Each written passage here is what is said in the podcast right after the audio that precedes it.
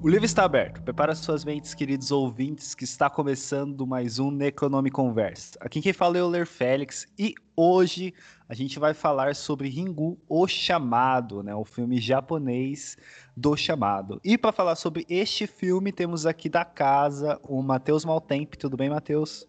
Eu tô bem. Eu deixo um recado pro ouvinte desse episódio, que assim que ele terminar de ouvir, ele tem que fazer uma cópia desse episódio e passar para os amigos em sete dias. Porque se ele não fizer isso em sete dias, não vai acontecer nada.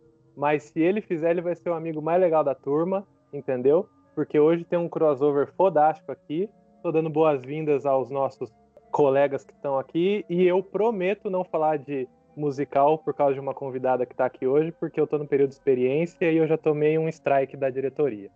É, já vou até tirar esse destaque porque essa sua piada foi legal. Passem o episódio, copiem o episódio e passem para alguém, que vai ser muito bom pra gente, viu? Por favor, faça isso. E como o Matheus já adiantou, né, esse episódio ele faz parte de um pequeno evento, né, que a gente organizou, que é o Terrorsfera 2020, que é um evento que tá alguns podcasts de terror, né, que tem o terror como tema, estão fazendo, fazendo crossovers e divulgando, né, um o podcast do outro.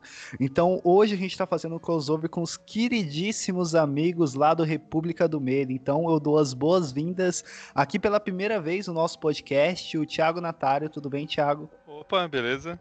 Certinho. Já aviso os ouvintes que se ouvirem barulho de gato miando no fundo é porque tá uma situação meio complicada aqui em casa. Mas, na medida é possível, é muto o microfone. Gato e, cach... e criança chorando é, é básico de filme de terror, então tá tudo bem. Temos aqui também o nosso caçador de vampiros, tanto é que não tem mais vampiro em Curitiba porque ele caçou todos, o queridíssimo Gabriel Braga. Tudo bem, Gabriel? Oi, gente, tudo bem aí? Não, aqui tá aquela situação, né? Eu sempre armado com uma estaca, andando com alho em volta do pescoço, mas tô, tô sobrevivendo.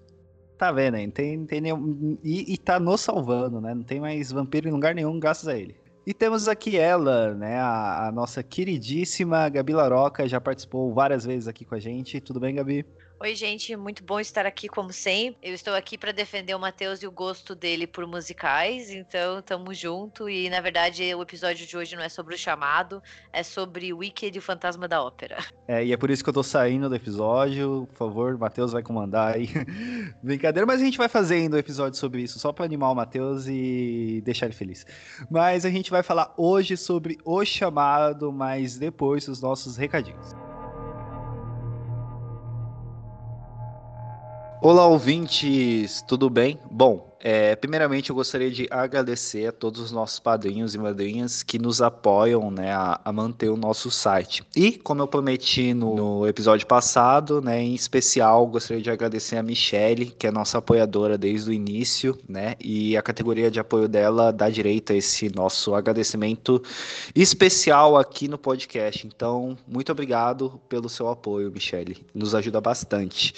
E a Michelle, ela também tem o Pitágoras Vig, né, que é um Instagram, né, onde ela faz entregas, né, onde dá para você pedir marmitas veganas, lanches veganos e faz entregas. Então eu vou deixar aqui, né, para vocês conhecerem lá, seguirem. É, esse episódio, né, ele fez parte de um evento chamado Terrorsfera. Então a gente fez esse episódio junto com a galera do RDM e o RDM ele tá participando, né, da tá concorrendo ao prêmio da Dark Side, né? Então vou deixar também aqui o link para vocês irem lá ajudar os amiguinhos, beleza? E se vocês puderem, né, não esqueçam de nos apoiar porque nos ajuda muito, né, a, a manter o nosso site e nos acompanhem nas redes sociais. E é isso, fique com o episódio que ele ficou fodástico.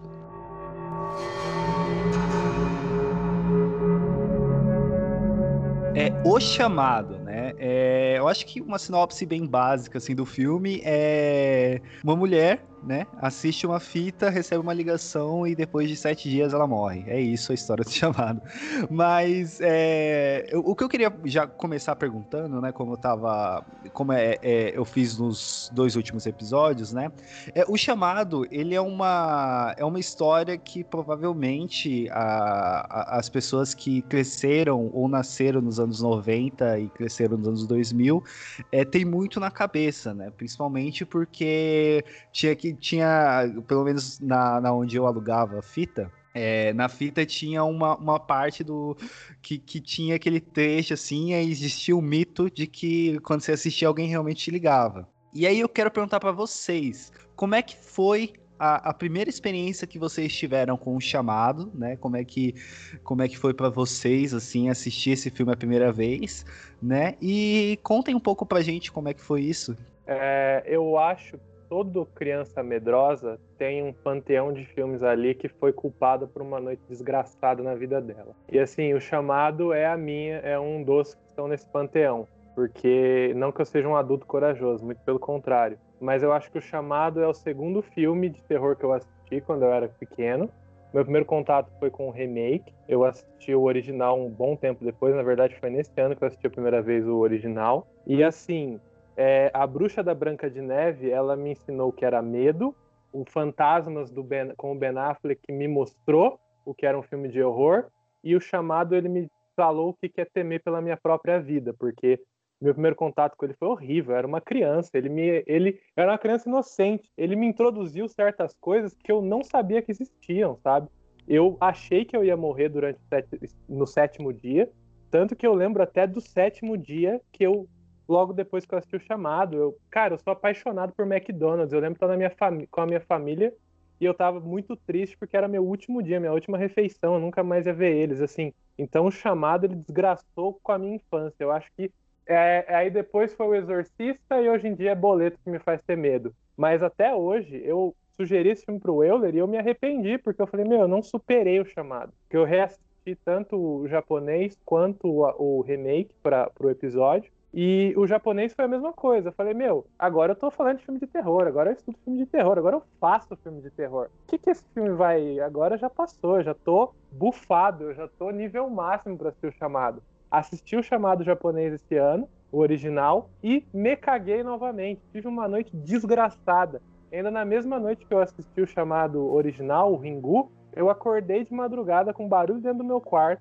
Acordei, o barulho parou, fui ao banheiro e uma sombra preta passou no meu pé. Descobri depois que eu tive um infarto, eu demorei um pouco para voltar à vida, que era um rato, um pouco melhor que a Sadako. Mas ainda foi uma merda porque a gente teve que ficar caçando rato durante esse mês inteiro. Mas assim, é, eu tô muito feliz de falar sobre o chamado, porque ele representa uma coisa que eu gosto muito no cinema, principalmente no cinema de horror, porque ele é um filme muito claro das transformações que ocorrem nas produções cinematográficas. Além dele ser um reflexo da cultura japonesa, da filmografia japonesa, ele meio que transforma muito a ele transforma claramente qual era o ciclo de filmes da década de 2000 nos Estados Unidos e é, e é isso, sabe? Ele tá ligado a uma transformação mundial em relação ao cinema, que é a, o barateamento do vídeo das tecnologias. Então, assim, fico muito feliz de falar, de falar aqui do chamado, porque apesar dessa relação tóxica que eu tenho com ele, dele me fazer tão mal, eu ainda gosto desse filme. Eu tenho esse relacionamento com ele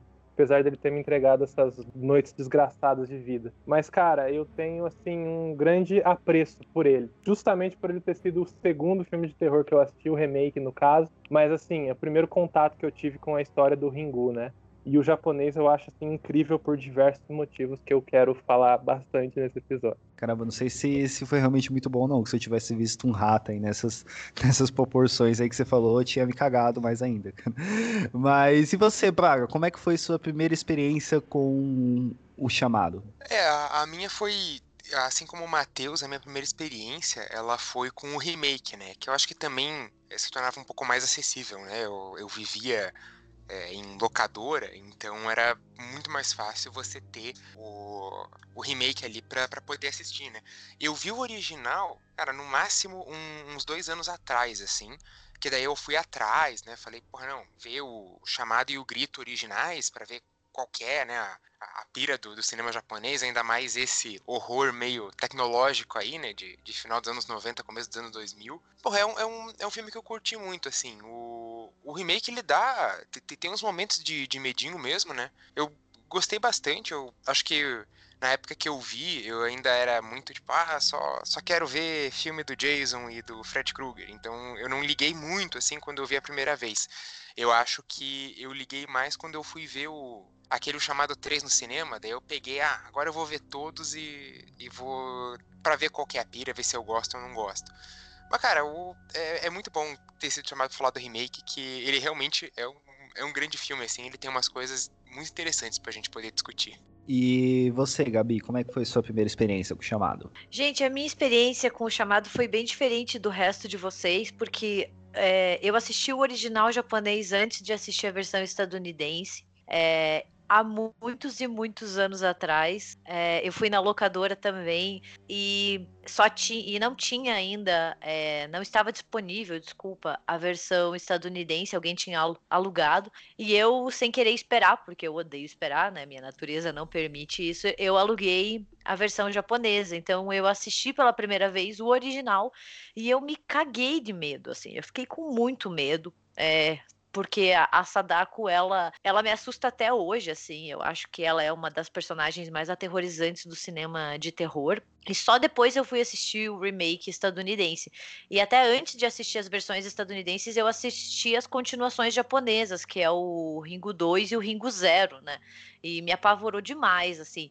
E uma outra experiência que eu tenho com, com o chamado, assim, é uma experiência muito pessoal, porque o, o meu primo mais velho achou que seria uma ótima ideia passar um trote para mim.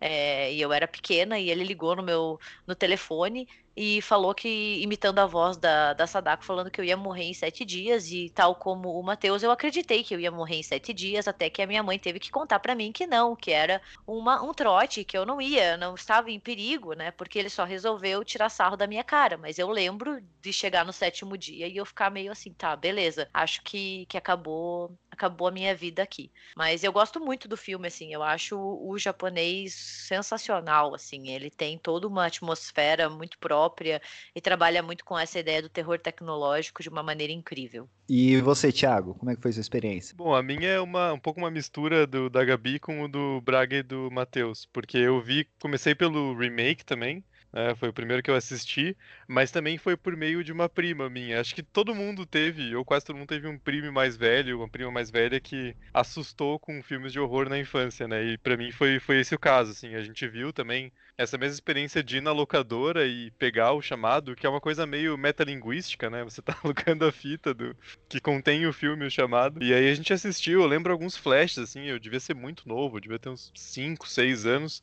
Mas eu lembro, assim, alguns flashes bem bem básicos do filme, mas também o principal que ficou na minha cabeça foi minha prima me ligando depois do, do filme, depois de uns dias e só fazendo uma aquela respiração no telefone para eu me cagar de medo e nunca mais querer ver filme de horror. Então, para mim o chamado foi uma experiência bem bem traumatizante, o, o remake. O filme japonês eu vi também igual o Braga comentou há pouco tempo, é, vi pela segunda vez ontem pra gente fazer a gravação, mas eu tinha visto também pela primeira vez a coisa de dois, três anos, assim, foi uma experiência que eu não, não tinha tido. E é bem interessante, porque eu acho que a impressão que a gente tem do filme, talvez por meio do remake ou de ouvir falar sobre ele, é bem diferente da experiência do filme em si, né? Ele tem uns tons de, de investigação, de, de até um pouco de folclore, assim, de, de lendas urbanas, que é, é, bem, bem interessante e bem pouco de, de jump scares ou de, de sustos mesmo, né? Então, não quero me adiantar na discussão, mas acho que é um filme bastante interessante para a gente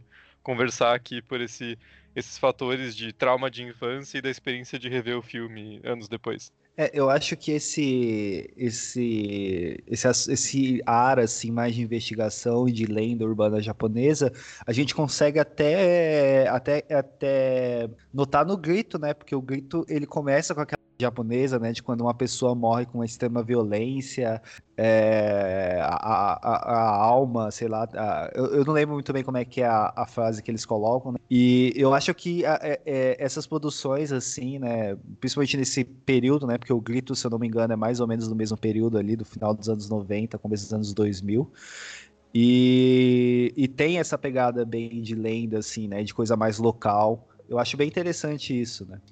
Ah, sobre essa. Eu, eu acho muito interessante é, justamente essa parte de, de uma lenda, porque Porra, o, o, chamado, se você pega, é, ele tá nesse, nesse finalzinho de, de anos 90, né? É, e ele traz é, justamente as histórias, a, as histórias de fantasma para o mundo contemporâneo, né? Não que a gente não tivesse tido filme assim antes, né? Tipo, o Poltergeist já, já tinha feito isso, mas acho que ele também segue uma cultura muito ainda de filme de mansão mal assombrada, assim. É, no, no chamado, acho que ele consegue trazer muito melhor dentro, ainda mais desse mundo tecnológico, né? Dentro dessas próprias tecnologias. Né? Você tem é, é, é uma característica, né, ainda desses filmes japonês, japoneses desse período, né? Você tem, por exemplo, Cairo, que daí em vez da fita VHS usa o, o computador, né? Às vezes fica um, um, pouco datado, né, porque é uma fita VHS, mas eu acho que o, o mais interessante disso é aquela analogia de que, pô, a gente que é fã de filme de terror, os monstros, os fantasmas, né, os, os, zumbis, eles estavam todos dentro do VHS. Você botava no teu aparelho, acabava o filme, você tirava, pronto, acabou. E o que o, chamado faz é justamente mostrar que, ó, o fantasma tá lá dentro. Mas se você coloca, ele vai sair de lá e, e vai te pegar. Não, você não vai poder ejetar a fita, não. Eu acho que isso é, isso é muito atrativo na, na narrativa. Essa, essa parte folclórica do chamado ela vem muito da tradição até mesmo do cinema japonês. Lá no Japão, só fazendo um aviso aqui, eu não sou otaku não, eu só gosto muito de cinema japonês de terror. Mas no, no Japão existe esse subgênero do horror chamado kaidan. Na verdade, não é nem um subgênero do cinema, e sim do da dos contos de fantasmas. Kaidan é lenda sobre fantasma, é a tradução mais ou menos isso. E nesse e eles têm uma visão muito diferente da ocidental quando o assunto é tratar espíritos, até por causa do nosso especial de cada dia uma criatura, de cada semana uma criatura. Eu acho muito importante pensar trazer esse filme para cá, justamente por causa da visão muito particular que o que o japonês tem sobre isso. Que há muitos dos filmes e muito isso daí vem da cultura do teatro e da cultura folclórica, primeiro para depois ser passado para o teatro e depois ser passado para o cinema. Que é sobre as lendas de fantasmas, os yurei, que são as almas penadas. Geralmente, das lendas, dos contos, sempre é retratado por uma mulher que teve uma morte abrupta por causa, por causa de alguma atitude do marido, ela se suicida e ela volta para a Terra para se vingar. Isso daí é um, um padrão na, na, na, roteirização de filmes e contos japoneses. É, e aqui no chamado não é diferente. A gente tem a presença da Sadako, que é uma Yurei, e o que eu acho legal dessa visão particular do cinema japonês, do japonês em relação ao fantasma, é que aqui o fantasma ele toma corpo nas histórias japonesas, um fantasma ele pode ferir uma pessoa como se ele estivesse fisicamente no local. Diferente da sensação que a gente tem dos filmes ocidentais, que até mesmo os Inocentes de 1961, o fantasma ele não aparecia fisicamente. Ser sentido também os outros é uma questão mais de perturbação mental. Enquanto no cinema japonês, como a gente vê no Grito, a Kayako, a Sadako, elas matam a pessoa mesmo, assim, elas não enlouquecem. Tudo bem que no chamado ele tem esses sete dias de alucinações, isso é mais no remake, mas eles, elas acabam estando no mundo físico, porque elas não vão conseguem ir para outro lado por conta da morte delas, como o Euler citou aí no começo do Grito. E aí o chamado ele atualiza isso trazendo o vídeo que na década de 90 ele estava se barateando e você tinha ele em várias casas. Você tinha TVs, você tinha acesso ao VHS, que até muitos, muitos escritores de cinema, da parte de exibição, sempre teve aquela coisa de na década de 80, 90, o cinema entrar nessa crise de será que o cinema vai acabar porque nós estamos com fitas de vídeo? E aí você tem toda essa tradição japonesa, que veio muito também do teatro, que o cinema japonês de terror é inspirado basicamente no teatro no, que é, são de dois personagens e uso de máscaras. Eles contam uma, geralmente é uma história de fantasma, um fantasma contando uma história para outra pessoa que está nessa, que tá nessa narrativa, mas mais ainda do kabuki, que é um teatro de encenação um teatro de que eles não usam máscaras, mas sim maquiagem. E uma das histórias mais difundidas desse teatro é a de um dramaturgo japonês chamado The Ghost of Yotsuya, e tem até Kaidan no nome, eu não vou saber falar em japonês porque o meu japonês tá não existe. É... E ele é meio que um demarcador e influenciador das próximas narrativas, que é a história do Ghost of Yotsuya é dessa mulher que o o homem, o cara mata o pai, a, o pai dessa menina que ele quer se casar, porque o pai não deixa ela se casar com ele. ele inventa que foi outra pessoa que matou e ela se casa com ele com o desejo de se vingar dessa pessoa que matou o pai dela. Ele se cansa dela e arruma uma amante mais rica, porque ele não tinha uma posição social elevada no Japão. Para ele se livrar da mulher, ele envenena ela e ela acaba morrendo junto com o filho. E ele acusa ela de ser amante dele. De ela, e ele, ele acusa ela de ter um amante lá no Japão nessa época. A mulher que tinha um amante é, dava o direito ao marido de matar essa esposa junto com o cara que estava com ela. E ela volta para se vingar e o cara acaba matando a família nova dele e ele se suicida. E dessas histórias de fantasmas vingativos é que surge o contexto do chamado. Até mesmo o chamado é inspirado num livro de mesmo nome. E ele também é inspirado em uma outra lenda que se chama é, é, é eu anotei aqui a lenda de Okiko, que foi também transplantada para o teatro Kabuki na peça Bancho Saraya, que ela foi escrita por Okamoto Kido, que é uma jovem servente que ela é assediada por seu patrão samurai e ao recusar o assédio, ela acaba sendo atirada em um poço para depois ela retornar como fantasma. E você vê até muitas influências do próprio teatro na atuação da Sadako. É, a personagem ela utiliza um método de atuação chamado Mie, que ele basicamente consiste no enrijecimento dos braços e das pernas, que dá essa impressão de que ela está se movendo rapidamente sem a necessidade de posse e os olhos, esse negócio do olho, da boca, essa exacerbação das reações, que elas venham muito do teatro para causar esse choque, esse impacto. É...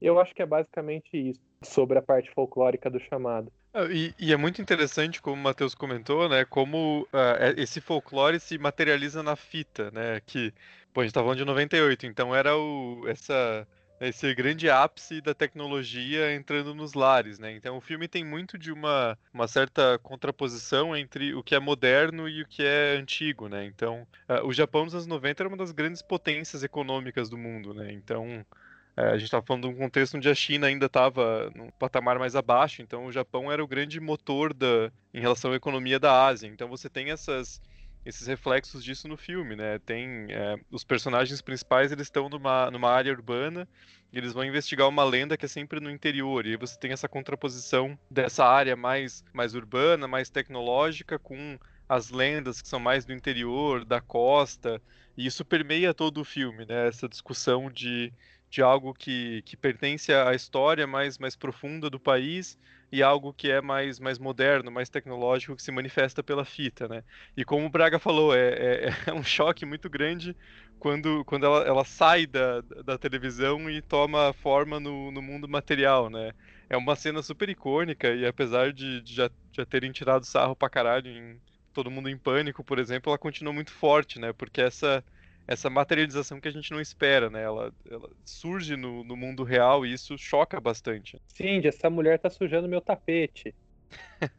é, e quando a gente vê né, essa cena da, dela saindo, assim, parece que tá tudo sendo planejado, né? Porque é, é, tipo, ele vai realmente preparando o seu, o seu consciente a ver aquilo, porque ela vai indo muito devagarzinho até a tela, o telefone vai tocando e vai aumentando, né? Aquela aquela, aquele clima de suspense, ela chegando mais perto, eu acho muito legal essa. É, eu acho que se Poltergeist deixou a gente com medo da televisão, o chamado fez esse medo ir à décima potência. Não sei vocês, mas a primeira vez que eu assisti, eu tinha TV no quarto e eu, eu virei a TV, assim, porque eu fiquei morrendo de medo, porque a cena dela saindo da televisão virou um ícone do cinema de terror até hoje, assim, é, é inegável que, que até é, é inegável que a gente pense em cinema de terror televisão, a gente lembra muito tanto de Poltergeist quanto do Chamado, né? E, e, era aterrorizante. Eu acho que todo o suspense do filme é muito bem construído, assim, esse horror que vai crescendo gradativamente até culminar em uma, em uma situação sem saída, assim. Você não tem para onde fugir, você não tem muito como combater esse, essa, esse fantasma vingativo da, da Sadako. É, eu acho legal porque, por exemplo, é, na primeira morte que tem do, daquela menina lá que tinha assistido a fita com os amigos dela na, na cabana, é, é, é, dá a entender que ela saiu da TV também, né? Porque ela morre, tipo, a, a TV liga tal, só que não mostra, né? Então, quando a gente vê isso acontecer no final do filme, é realmente um choque para você, né? Eu, eu amo essa cena, porque ela é uma concretização em tela de uma lenda urbana, né? Tanto que depois a gente ouve aquelas meninas falando é, sobre o acontecimento. Ah, é uma, uma amiga da minha amiga contou. Aí você fica, puta, muita cara de, de, de, de caô, né? Mas como a gente viu a cena acontecendo no começo, ele já dá pro filme um ar dessa lenda urbana que vai se concretizar, né? Então, é, eu acho muito foda como o filme constrói esse. É, essa contagem regressiva com esse, essa ferramenta dos sete dias, né?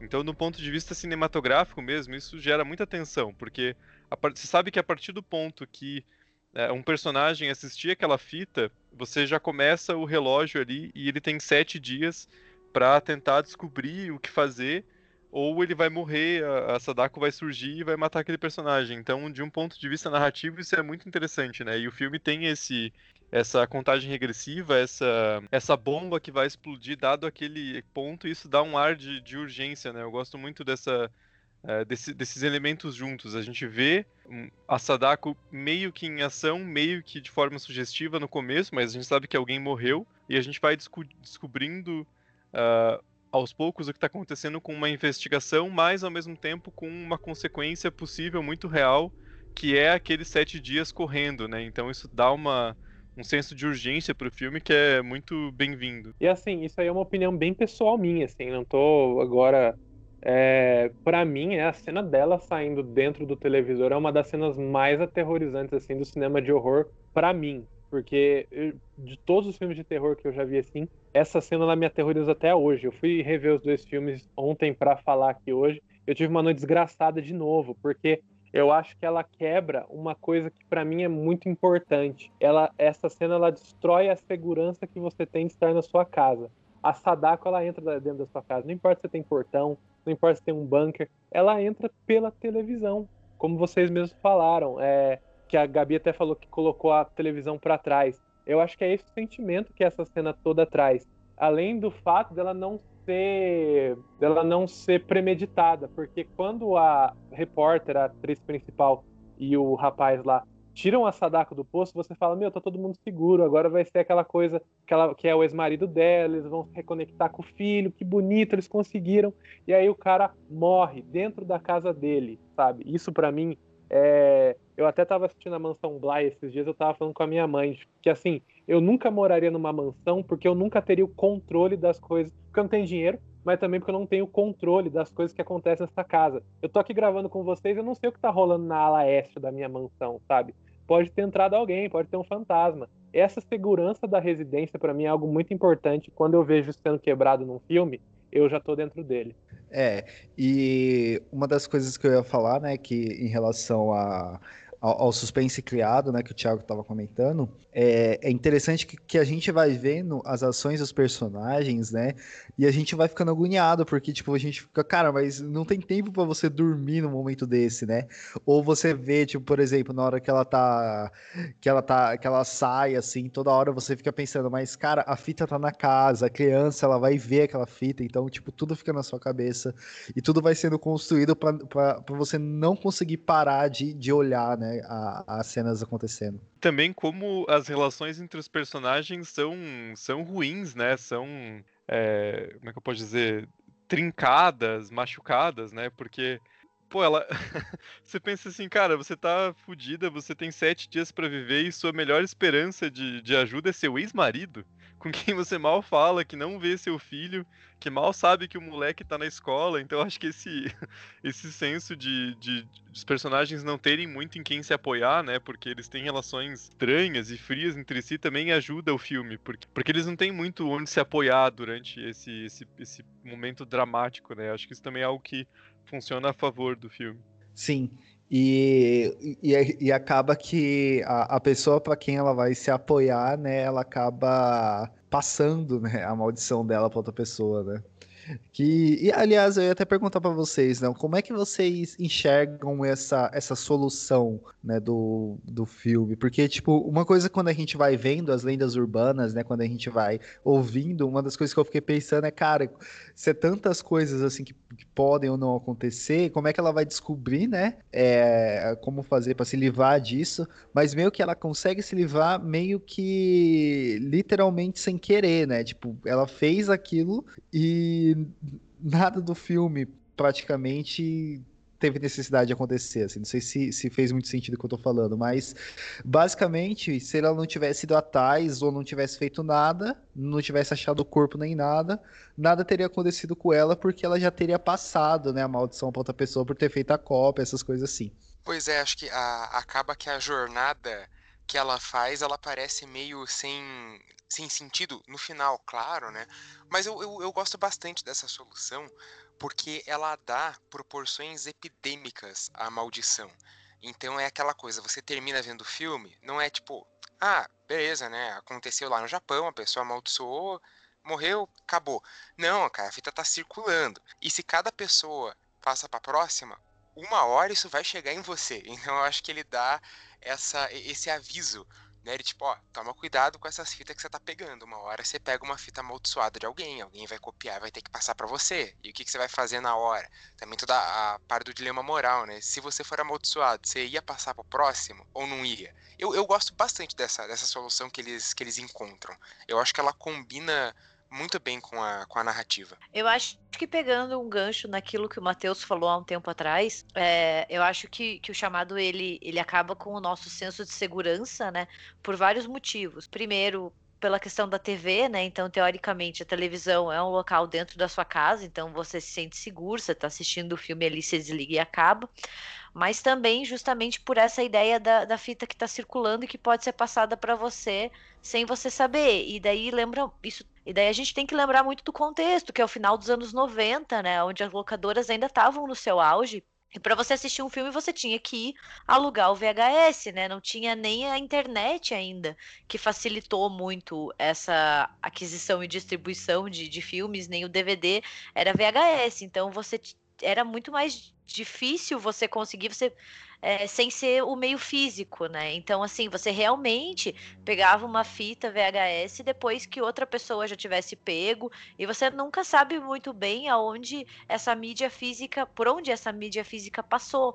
Então, o filme vai destruindo as suas barreiras de segurança uma a uma, até que você fica numa, até numa paranoia, porque você não sabe se você é o próximo ou não. É claro que com as devidas proporções, eu lembro do da corrente do mal, It Follows, porque a premissa de você passar a maldição ou de você passar o mal adiante, ela é muito parecida, porque é muito, muito aquela ideia de que, de que você pode é, doar o mal, você pode passar o mal para outra pessoa e essa pessoa está desavisada, né? Então pode ser qualquer um pode te passar essa maldição. É, é interessante como tudo tudo começa a dar merda por causa dela, né? É, se não fosse ela achar aquela fita lá naquela, naquela espécie de, de pousada, hotel, a história meio que teria morrido ali, né? Porque os, os jovens que veem a, a, fita, naquele momento eles todos morrem e ganham esse contorno de lenda urbana. Ela até tenta entrevistar algumas meninas do colégio e descobrir o que tinha acontecido, mas é sempre algo meio superficial, né? Tipo, ah, eu conheço alguém falou que morreu por causa disso, mas podia muito bem ficar nessa, nessa lenda, assim, que desses, desses causos. E tudo começa na trama porque ela vai lá e acha a fita e é a primeira a assistir. É, e é uma, é uma coisa meio irônica que, de fato, a única maneira dela se livrar daquela maldição e o jeito que ela se salva é passar pra frente e fazer com que o ex-marido dela assista, né? Então, é, que, nem, que nem a gente falou no, no, há pouco tempo atrás, é, todo o resto que ela faz na trama não tem muito efeito, né? Porque uma cena que eu acho muito boa é a deles tentando tirar a água do poço com um baldinho. Tipo, é, é um pouco risível, porque você vê que é totalmente no desespero, né? Tem uma hora para chegar o, o prazo deles e você vê que eles tiram balde, tiram balde e a água não muda de nível. E acho que isso é meio proposital, né? Essas ações dos personagens investigando aquela lenda não tem muito efeito mesmo. Aquilo vai continuar acontecendo, tem esse ar, né? E eu posso estar enganado, já era um pouco tarde quando eu assisti, mas uh, até, até onde eu saiba, o, o, que ela resolve fazer no final, quando ela descobre o que ela tem que fazer para salvar o filho, é ligar pro pai dela, né? Ou seja, ela vai fazer com que o pai dela copie a fita para salvar o filho e depois passe para outra pessoa, né? Se, eu não estou muito enganado. Então é aquela coisa de o próximo que, que se vire com isso, né? Então o filme ganha esse ar de essa maldição vai continuar se, se espalhando pelo, por essas fitas amaldiçoadas e não tem muito o que fazer. É, e, e é foda, né? Eu também fiquei pensando nisso, né? Porra, ela vai passar pro pai dela, né? E, cara, é, ela vai salvar o, o, filho dela matando o pai dela. Tipo, é uma, uma parada bem, bem. É, tecnicamente não vai matar, porque dá pra, daria, tem sete dias de prazo para fazer outras coisas, né? Mas é ainda assim é, é uma decisão um pouco, um pouco extrema, assim, mas dada as proporções do, do que estava acontecendo ali, é entendível, né? Pelo menos a morte é rápida, né? Porque é, o, o jeito que a pessoa morre é de infarto durante é, quando ela olha para Sadako, né? Então, pelo menos não é doloroso, mas doloroso é aguentar os sete dias esperando a menina chegar, né? Mas esse final é extremamente pessimista. Ele, ele é um final que faz jus a um filme de terror. O filme te tira, ele tira da, ele, ele te tira da sua zona de conforto no começo e ele nunca faz você retornar a ela. Quando você retorna, que é finalmente quando eles tiram a Sadako do posto, o cara morre com aquela cena horrorosa e ela tem que passar a fita para frente. No caso do Ringu, ela leva para o pai. Então, assim, é um fechamento de ciclo muito interessante. Pra, é, é, é, é um filme que tem um, tem um fechamento de ciclo muito bom, assim, para o que ele se propõe. Sim. Uma coisa que eu até ia falar é que eu nunca vi o conteúdo da fita. Todas as vezes que passa a fita na TV, eu fecho o olho porque eu fui ensinado a não cometer os mesmos erros do protagonista. Se eu assistir o filme, tá tranquilo, só não posso ver o que tá passando na fita. Então até hoje eu nunca vi o que tem na fita. Só eu dou umas olhadinhas assim, umas olhadinhas rapidinha e fecho o olho de novo. Vou te mandar, vou, vou pegar lá no YouTube e te mando. Eu acho que é, uma, é um bom. Fica o conselho também aí para os ouvintes que não, não, vê, não veem o filme faz tempo, ou sempre fizeram isso que o Matheus fez, é bastante sábio. É, mas eu, eu vi, eu sempre vejo essa cena, então eu vou comentar uma, uma coisinha. Eu acho muito interessante também como é representado visualmente essa, essa fita, né? Porque é algo que você pensa assim, seria muito fácil de fazer num livro, né? Como se fosse uma, uma lenda reproduzida. Você fala, ah, aparecem umas coisas estranhas na fita, tem essa representação, aparece a Sadako, tem a mãe dela, tem o professor, mas deve ter sido um puta desafio você pensar como fazer isso de forma eficiente no cinema, né? Porque você tem que mostrar alguma coisa ao mesmo tempo que você não mostra. Então, eu acho muito interessante como é tudo feito de forma bastante enigmática, né? A gente tem só alguns é, alguns flashes e a gente vai vendo uns pedaços, tem é, uma cena de alguém se penteando, mas é sempre meio de longe, meio sem dar para ver muita coisa, até um pouco é, é, é, bastante enigmático. Então eu acho essa essa representação visual ela é bastante impactante, né? Ela ela se mantém, a gente vendo o filme hoje, depois de muitos anos, ainda se mantém interessante e bem feita essa representação para fita, né? É, e, e, eu acho interessante que, é, pensando na, nessa fita aí, esse seria um filme que, que real, é, ele envelhece, né? Se a gente pensar em fita, mas em termos de ser um vídeo, né, ele não, não, não é tão difícil de envelhecer, né, porque, por exemplo, eu hoje, quando eu tava revendo, né, o filme, é, pareceu muito aqueles conteúdos de, de vídeo ruim que a gente via no início da internet, que, tipo, a, aquele vídeo da Morsa lá, tipo, aqueles vídeos mó escroto que aparecia no Forshare, então, é, é, daria para passar, assim, isso seria um filme muito, muito fácil de passar hoje em dia, né, tipo, cara, a gente já viu um vídeo muito escroto desse tipo. Porque, tecnicamente, o filme, ele, o, o vídeo, né, da, do, da, da, do chamado, assim, né, é, ele não é um vídeo que te deixa com medo, assim, tipo, é, são cenas estranhas, mas que acabam, tipo, meio que fascinando ali você, mas não é um, um, vídeo que vai te dar algum medo, assim, né? Você fica com medo porque a gente sabe o que vai acontecer depois, né? Mas é, o, o próprio conteúdo do vídeo em si, a gente não sente nada, né? Mas acho que isso é muito a tônica do filme inteiro, né? Revendo, assim, é, ele assusta mais pelo clima e pela antecipação, por esse, esse relógio rodando, como eu disse, né? contagem regressiva, do que pelo que está acontecendo em si, porque o filme ele é bastante. Ele é, ele é, eu não quero dizer. Eu vou dizer parado, mas não no sentido pejorativo, tá? É um, é um filme que tem esse, esse ritmo mais lento, mas isso é importante, né? E ele é um filme que ele foca bastante na investigação e naqueles elementos, então é, ele tem essa, essa sensação de uma, uma lenda que vai sendo desvendada aos poucos, e é isso que assusta, né? Não tem muitos elementos né, em tela e explícitos que, que causam esse medo. É mais pela atmosfera toda e justamente pelo fato de ter aquela, aquela certeza de que daqui a sete dias a protagonista vai morrer.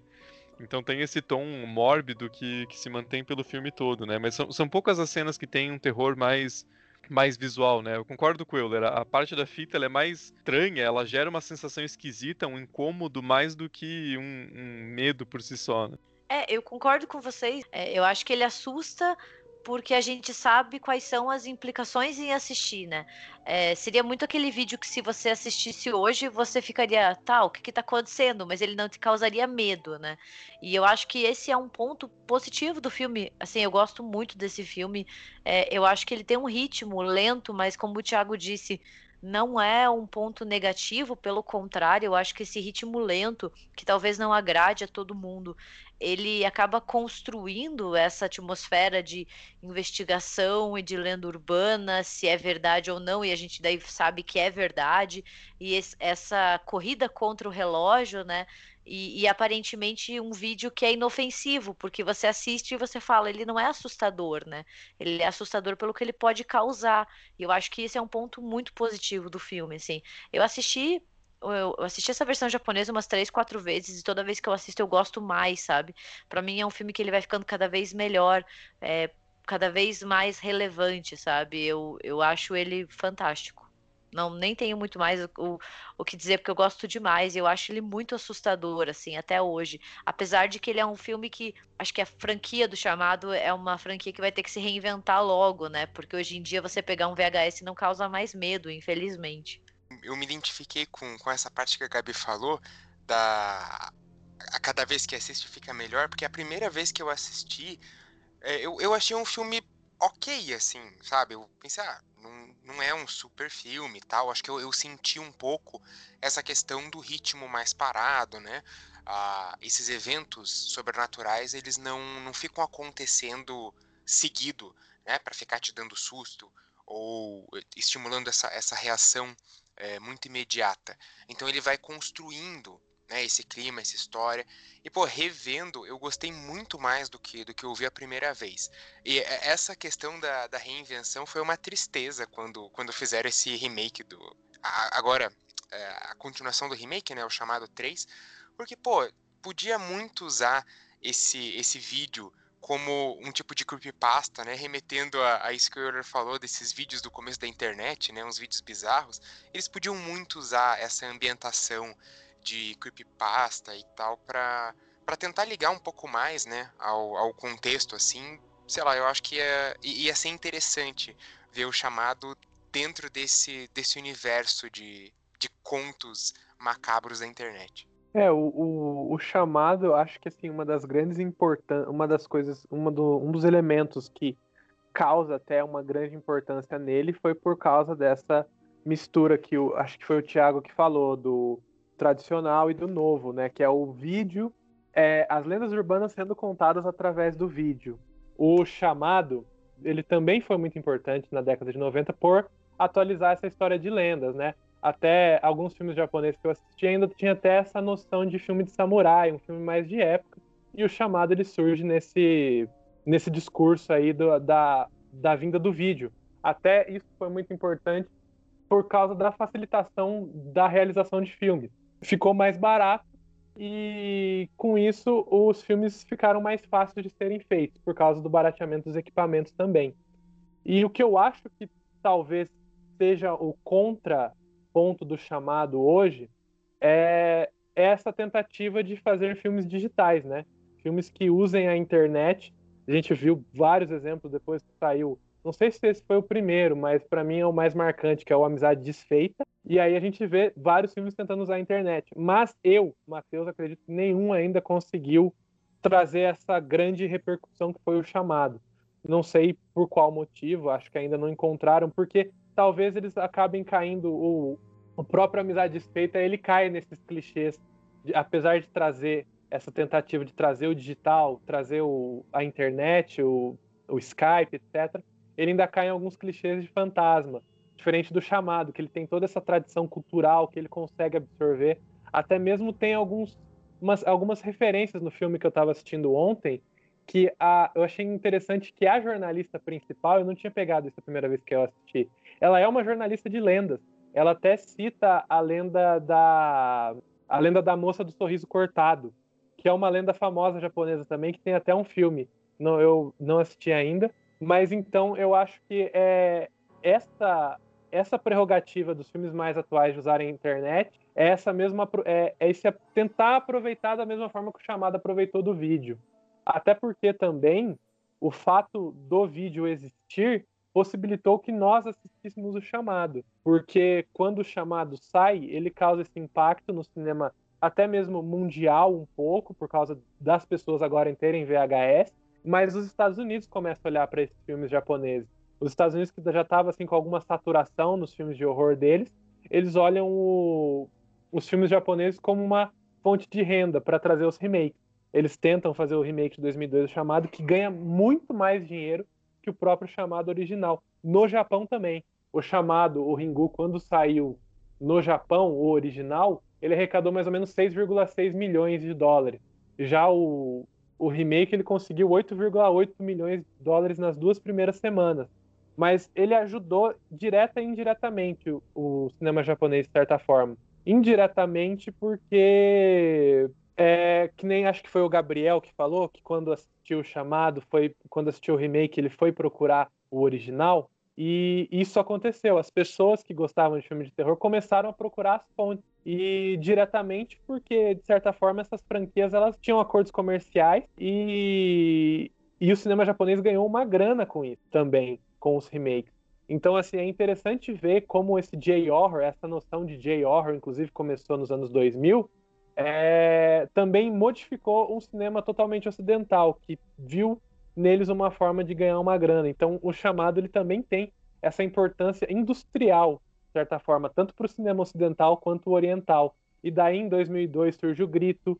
É, depois eles fizeram um remake do Dark Water, e por aí vai. Inclusive foram importados talentos do Japão, porque o diretor do Grito original é o mesmo diretor do Grito Remake, ele foi trabalhar nos Estados Unidos.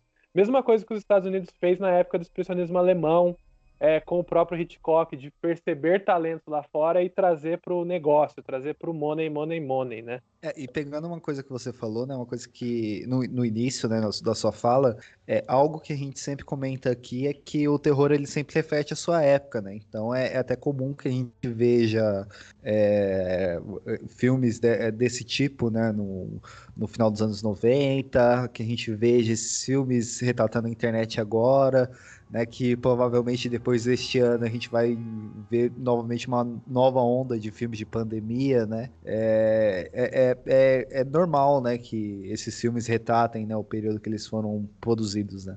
É, já que você puxou isso, Euler, eu não queria ser o, o papo do historiador, né, de falar do, do, contexto, mas porque às vezes acaba virando um vício nosso também, né, tudo o contexto. Mas eu acho que tem uma coisa que, que né, que não, não define o filme, mas paira um pouco sobre ele, é a crise econômica do final dos anos 90 no, no Japão, né? A chamada crise dos tigres asiáticos, que é um, um termo meio estranho, até beirando um termo racista, mas que é o termo que se usa, que é uma, uma época de crise em Hong Kong, na Coreia do Sul, no Japão, na China. Então, você teve todo o crescimento econômico, como eu falei, no, nos anos 80, mesmo no começo dos anos 90, tem um grande boom de, de, crescimento, tanto econômico quanto populacional, e chega um ponto no final dos anos 90 que não tem mais, meio que não tem mais para onde crescer e tem uma grave crise econômica nesses países, né? E o filme acaba não retratando, mas acho que tem um pouco de influência disso no, no filme, né? Como eu falei, tem umas coisas que me intrigam nesse filme que eu acho que os personagens eles têm relações muito estranhas entre si, né? Eu até agora não, não sei se, se o filme tá. se ele tá julgando a protagonista ou não pelo por aquele pela relação que ela tem com o filho, que é um pouco distante. Tem várias cenas que, que parece sim que o filme tá julgando ela, porque ela para e fala, nossa, é, o, o Yoshi, né, o nome do menininho. É, esse, esse, eu, esse eu lembro, acho que é o Yoshi. O Yoshi tá em casa é sozinho, né? É isso, né?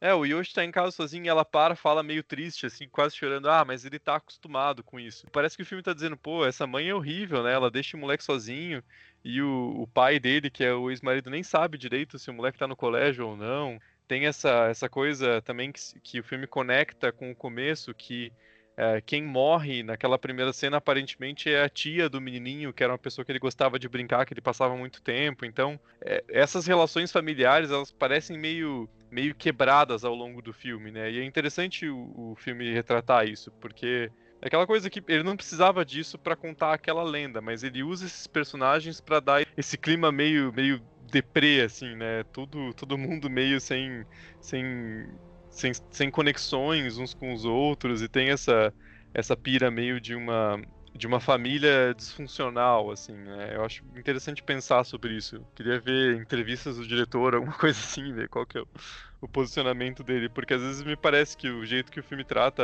a, a personagem principal é meio, meio estranho. É, e até com o pai é. mesmo, né? Porque a primeira, a, a, a primeira vez que aparece o, o, o, pai dessa criança passando por ele ali, que eles se encontram, né? Meio que tem um estranhamento ali entre os dois, né? Uh, essa parte que você falou de desgaste da, das relações também mostra um pouco ali, né?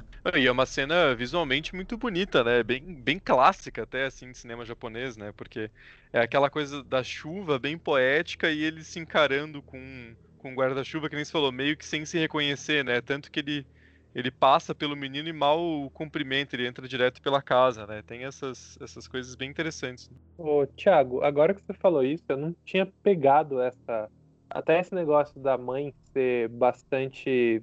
ter esse diálogo, né? até o pai vira, mas você vai deixar ele sozinho e tal. Será que até isso não é uma crítica conservadora a essa nova tecnologia que estava invadindo as casas? Mesma coisa que a gente tem com a internet, que ah, o vídeo vai distanciar as famílias porque as famílias vão estar na frente da TV. Ah, as famílias estão mais distantes porque agora elas estão na internet. Será que não vem talvez disso? Um pouco disso que eu pensei mesmo, né? E é interessante que a gente comentou no começo como é, a tecnologia ali, no, no, por meio da fita, ela permite com que aquela lenda que estava meio esquecida, que era uma, uma espécie de lenda de pescador, né? Aquela coisa que se sabia da existência, saía meio que numa nota de rodapé do jornal, mas ninguém ligava muito, né? E é a tecnologia de reprodução, que nem eu disse, tecnologia de ponta para a época, né? De, de reprodução daquela, daquela fita para vários outros outras pessoas que permite com que, ela, que aquela lenda crie vida, né? Então é interessante analisar. Não sou nenhum especialista no, no, sobre o diretor, sobre o filme, sobre esse contexto de, de cinema, mas acho que seria algo interessante de, de, dar uma pesquisada, assim, porque me parece um pouco assim de um de uma, uma certa talvez não uma crítica, mas uma, uma apreensão, uma, é, uma preocupação conservadora em relação a essa, essa, essa transformação social. É, eu queria fazer um, um, comentário entrando nisso que vocês estavam falando, talvez de uma ansiedade perante até uma nova um novo formato de família e até uma nova tecnologia, se bem que na década de 90 o VHS já, já não era mais tão novo, né? Mas pensando assim, em um modo mais geral sobre a história de cinema de horror, é, o horror, é, não só o japonês, mas o estadunidense também, ele tem uma longa tradição. Isso são vários filmes que vão abordar as horríveis implicações das tecnologias de comunicação, né? Então a gente tem, eu citei ali o Poltergeist, a gente tem o chamado, mas a gente tem o, o Videodrome do Cronenberg, a gente tem até o Ghost Watch, que é tipo um mockumentary, né? Então eu acho que o filme também pode se inserir nisso, assim, nessa, nessa longa história que o cinema de horror tem, de fazer um comentário sobre essas tecnologias e sobre a implicação dessas novas tecnologias e muito também essa essa ideia, e eu acho que o, que o chamado tem, de que a mídia vai ter acesso ou vai revelar mundos sobrenaturais, sabe? Acho que isso é bem importante da gente pensar também. E até acho legal a gente falar sobre isso, porque eu tinha esquecido de um fator o chamado não é só o vídeo e o videocassete que bate, né?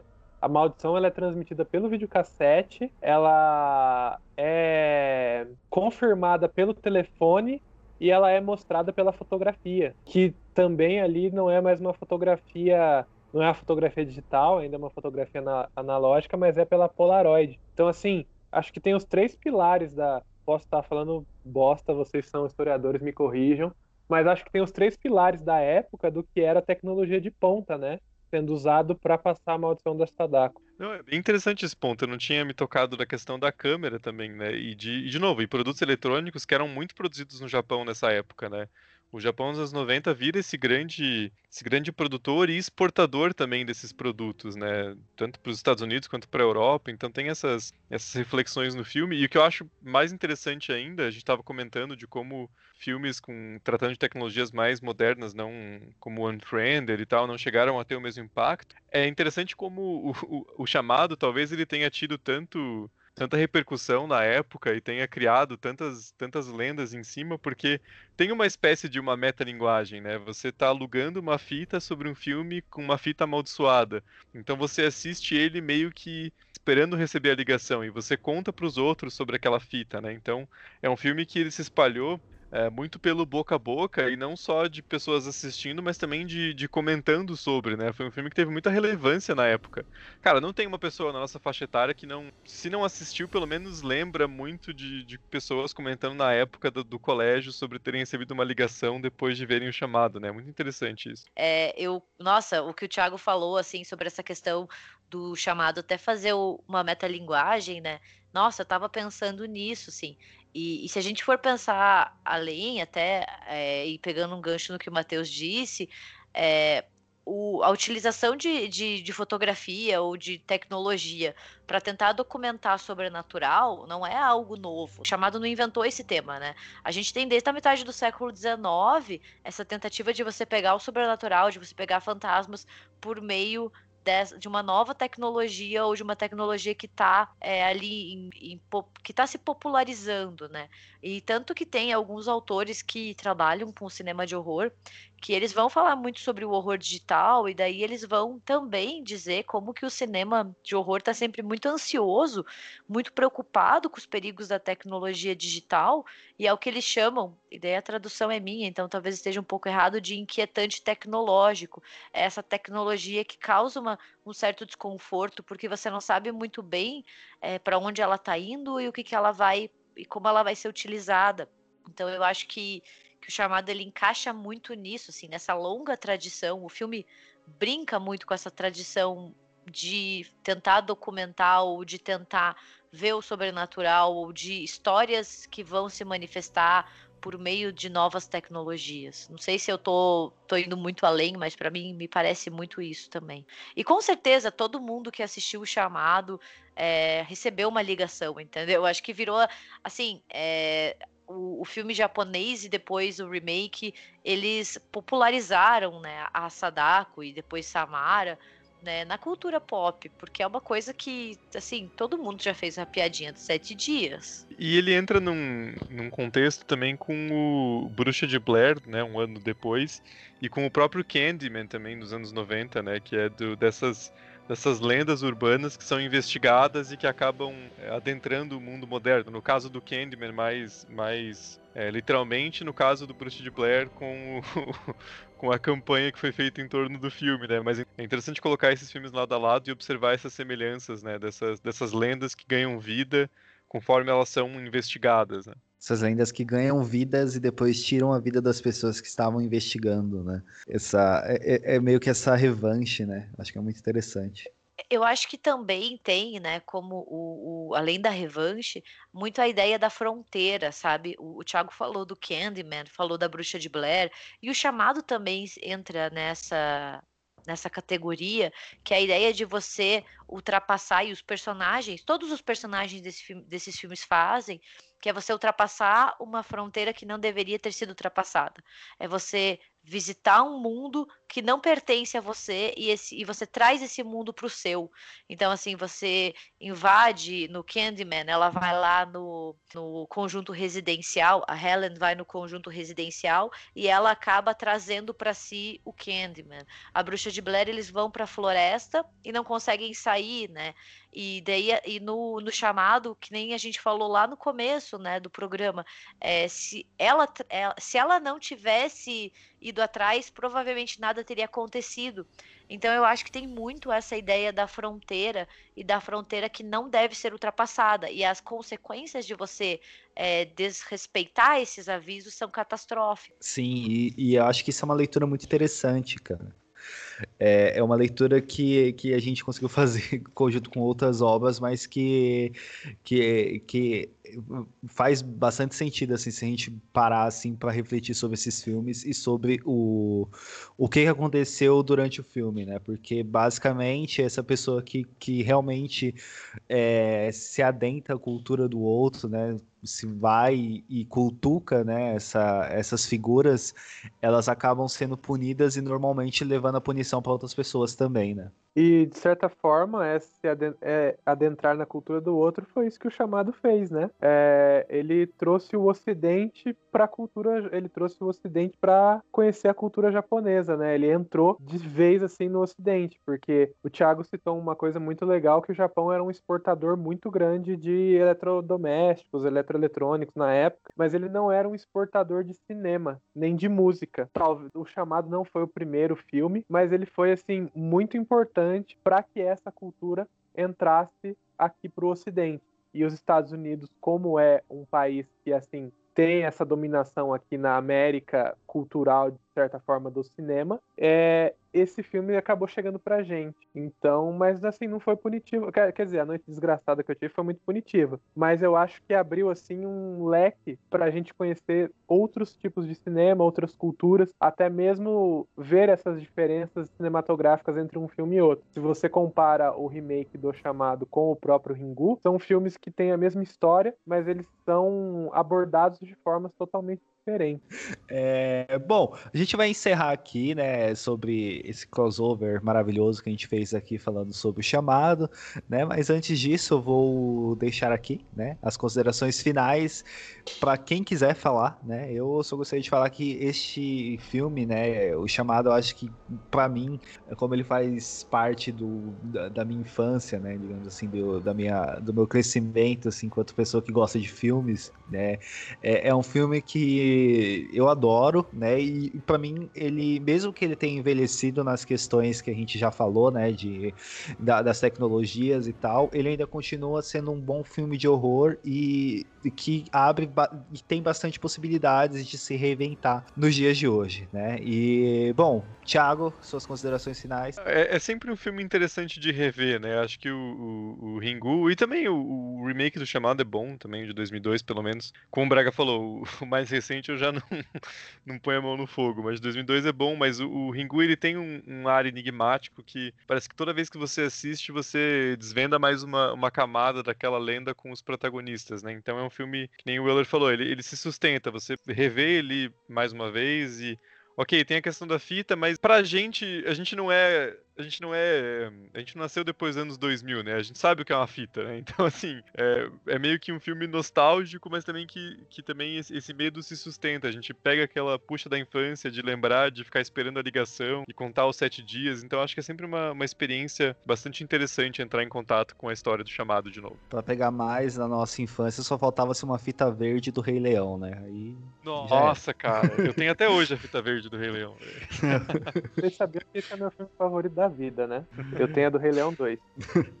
Mas, Braga, suas considerações finais. Olha, é, agora reassistindo com mais calma, né, pra, pra gravar com vocês aqui, eu, eu acho que todo o movimento, né, que teve da, na época em torno do filme, né, toda aquela é, empolgação, eu acho que foi justificada, né? O filme realmente é muito bom, mesmo ele tendo esse, esse ritmo que talvez, né, quando a gente vê muito filme estadunidense, assim, a gente acaba se acostumando com um certo tipo de narrativa, né? Ele não tem exatamente essa narrativa muito é, frenética, mas, cara, ele é um filme muito bom. Eu, eu, eu gostei muito de como eles incluíram essa questão de uma lenda urbana. Me lembrou outro filme é, japonês também que eu gostei bastante de, de assistir, que é o Tek Tek, ele também é baseado né, em, uma, em uma lenda urbana japonesa de uma mulher que caiu no trilho do trem, o trem passou e ela vira um fantasma, mas só metade, sabe? Ela é uma ela só tem da cintura para cima, assim. Também fica como recomendação aí, porque é um filme legal. Uh, então, porra, eu acho que super se, se justifica toda a, a, questão que teve na época em torno do filme. Até fizeram o remake. E também fica aí um votos de desejo que consigam trazer a, a franquia de volta, não na forma como trouxeram no chamado 3, né? Mas incluindo ela realmente agora na, na nossa década e tentando se comunicar com novas tecnologias, para que também não fique uma coisa muito distante, né? Sim, ficaria bem interessante. E Gabi, suas considerações finais? Olha, eu gosto muito desse original japonês. Eu gosto também da, do, do remake. Eu acho que ele é um bom filme é, com uma tradução para um outro contexto, né? Então eu entendo as diferenças. Eu acho que quando a gente assiste os dois, é sempre importante ter em mente que são duas obras diferentes. Então, ao invés de pensar como um remake, às vezes é pensar como dois filmes é, interligados, mas que vão ter vão ter que, é, mas que tem públicos diferentes e linguagens e formas de fazer cinema diferentes. Mas eu gosto demais do, do original. Eu acho assim ele um filme que, como eu disse, ele só melhora para mim a cada vez que eu assisto. E, e eu, eu, eu, fico animada para ver o que, que vai acontecer com a franquia, com essas novas tecnologias. Eu acho que tem muita coisa que pode ser feita, assim, e que, essa, que a Sadako barra Samara pode voltar a aterrorizar a gente de diferentes formas e diferentes tecnologias. É, e ainda, ainda lembro até hoje de como eu fiquei assustada quando eu assisti pela primeira vez. Então, para mim, é um filme que me marcou demais e eu acho que vale muito a pena assistir. Matheus. Bom, as minhas considerações finais sobre o chamado, o Ringu, elas são muito parecidas com as dos episódios anteriores. Mas assim, eu queria ficar bem claro que eu gosto muito desse filme por muito do que foi dito daqui. E eu acho que é a beleza desse filme e a beleza do cinema em geral. Que ele ele se sustenta na narrativa de uma maldição de uma garota que mata quem assiste uma fita em sete dias, mas ele também é a somatória de, um, de valores culturais, históricos, políticos e sociais agregados. Que assim, são mais de 100 anos de tradição da cultura japonesa e das transformações que ela sofreu e que construíram os pensamentos cinematográficos que culminaram na realização desse filme. Porque assim, milhares de pessoas contaram histórias de fantasmas que elas recombinaram até o ponto da realização dele. E assim, e ele é um filme que não somente usa os aspectos comerciais da sua época como fio condutor de narrativa, mas ele também só existe por causa dela e ele se populariza por isso, que no caso é o vídeo que a gente citou aqui, que ele foi responsável pela por essa ponte que criou entre o horror oriental e o horror ocidental. E ele também transformou o cinema de horror estadunidense, que acabou vendo nesses filmes uma possibilidade comercial lucrativa. E aí ele cria esse ciclo de remake japonês, que é o que eu citei aqui, o Águas Negras, o, o João, que é o, gri, que é o grito. E assim, e eu acho muito bonito isso, que ele foi responsável para o nosso conhecimento da cultura japonesa, que na época era bastante distante. E, tipo, isso daí é o que me faz gostar muito de cinema e arte no geral. Porque, tipo, eu vejo que eu gosto muito do que está na tela e o que está além dela, que é essa construção de memória através do trabalho de muitas pessoas. Porque, assim, eu acho que é o que é mais poderoso no ser humano tá nesse filme que é essa capacidade de transportar memórias e no fim a gente se transforma numa memória e é transportado depois. E aí o cinema ele meio que eterniza isso e eu vejo muito isso no Ringu, no Chamado, em diversos outros filmes. E agora eu queria estragar tudo que eu falei porque eu ainda sou alívio cômico e eu queria fazer uma indicação que é o filme Sadako versus Kayako, que ele tem a melhor sinopse da história desse cinema mundial. Que é, se você assistiu a fita do, da Sadako e não quer copiar o filme e passar para frente, você entra na casa do grito que a Kayako e a Sadako brigam para matar você e as duas se matam. Maravilhoso, tá no Prime, né? bom, então tá bom. É, a gente vai encerrar por aqui, mas antes, né, os jabás. É...